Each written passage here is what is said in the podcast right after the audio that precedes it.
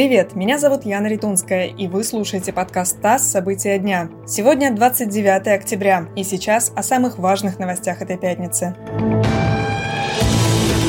Кемеровский суд вынес первые приговоры по делу о пожаре в торговом центре «Зимняя вишня». Реальные сроки получили 8 обвиняемых, в том числе Юлия Богданова, бывший гендиректор кондитерского комбината. Это основной собственник «Зимней вишни». Богданову приговорили к 14 годам колонии общего режима. 13,5 лет тюрьмы получила Надежда Судинок, гендиректор торгового центра. Пожар в «Зимней вишне» произошел 25 марта 2018 года. Погибли 60 человек, в том числе 37 детей. Около 150 человек пострадали.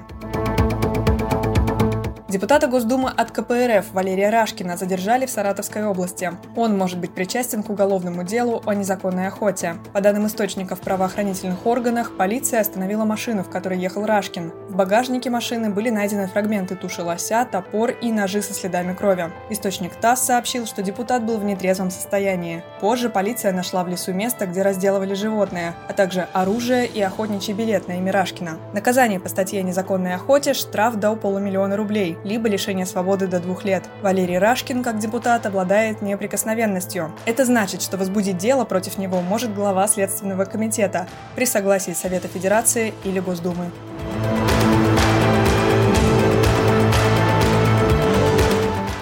Бизнесмен Юрий Изачик объявлен в международный розыск по делу о принуждении к совершению сделки. Изачик является сооснователем группы компаний «Ростагроэкспорт», самый известный бренд группы – глазированные сырки Б.Ю. Александров. После смерти еще одного сооснователя Бориса Александрова в прошлом году в компании начался корпоративно-наследственный спор. Адвокат Изачика утверждает, что тот находится на лечении в США.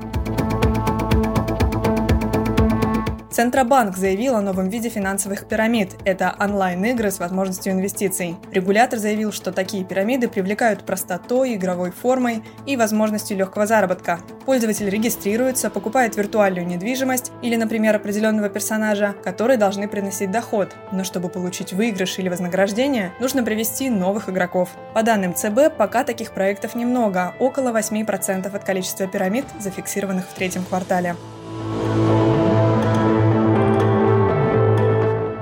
Артем Дзюба стал лучшим бомбардиром в истории чемпионатов России по футболу. Сегодня в матче против «Динамо» он забил свой 144-й мяч в турнире. Рекорд в 143 гола продержался 20 лет. Он принадлежал Олегу Веретенникову. Это подкаст «ТАСС. События дня». Эти и другие новости читайте на нашем сайте и в наших соцсетях.